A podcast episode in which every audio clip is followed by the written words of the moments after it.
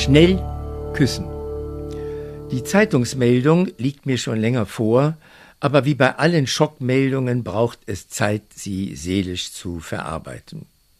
Es ging in der Meldung um einen angeblich glücklichen Herrn namens Michael Basting, 31. Er sagte jedenfalls, er sei glücklich. Aus zwei Gründen. Erstens kommt er in das Guinness-Buch der Rekorde. Zweitens wegen des Schnellküssens von 111 Frauen in nur 60 Sekunden.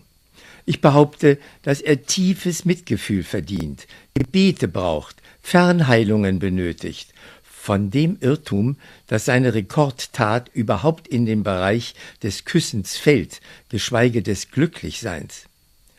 Küssen gehört, lexikalisch, ganz allgemein zu den Bezeugungen von Zuneigung, gegenwärtig überwiegend zum Auslösen von Austauschprogrammen erotisch sexualisierender Reizketten.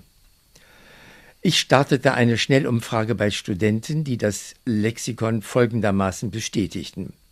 Verwandtenküsse? Naja. Freundschaftsküsse? Ach ja. Die letztgenannten Küsse? Oh ja. Dann studierte ich für jenen armen Kerl, der wegen Küssens ins Guinness-Buch kam, weiter religiöse Küsse und ihre Funktion. Einer der Küssenden überträgt Heilungs- und Kräfteimpulse. Ist das Kussobjekt kein Mensch, sondern ein Altar, ein Kultbild, ein Kreuz oder Mekka, dann wird sogar göttlicher Segen erküsst. Handküsse und Fußküsse sind hingegen Zeichen der Unterwerfung. Zurück zur zweiten und Hauptsorte. Der arme Mann da mit seinem Abküssen von 111 Frauen in 60 Sekunden muss auf das Eigentliche des erotischen Küssens verzichtet haben. Er hat all die das schwere Leben kurzfristig zum Paradies machenden Veränderungen der Körperchemie der Küssenden überhaupt nicht genießen können schönste Hormonausschüttungen, Beta-Endorphinproduktionen und so weiter und so fort. Er hat die noch schöneren Folgen dieser körperchemischen Veränderungen in der Seelenlandschaft der Küssenden gar nicht erfahren können. Stattdessen jagt der Mann von gespitzten Lippen zu gespitzten Lippen. Sie machten ja alle mit, diese 111 Mädchen und Frauen, las ich. Und der weiß gar nicht, was er da macht. Es gibt nur außererotische Gründe für seine Aktion.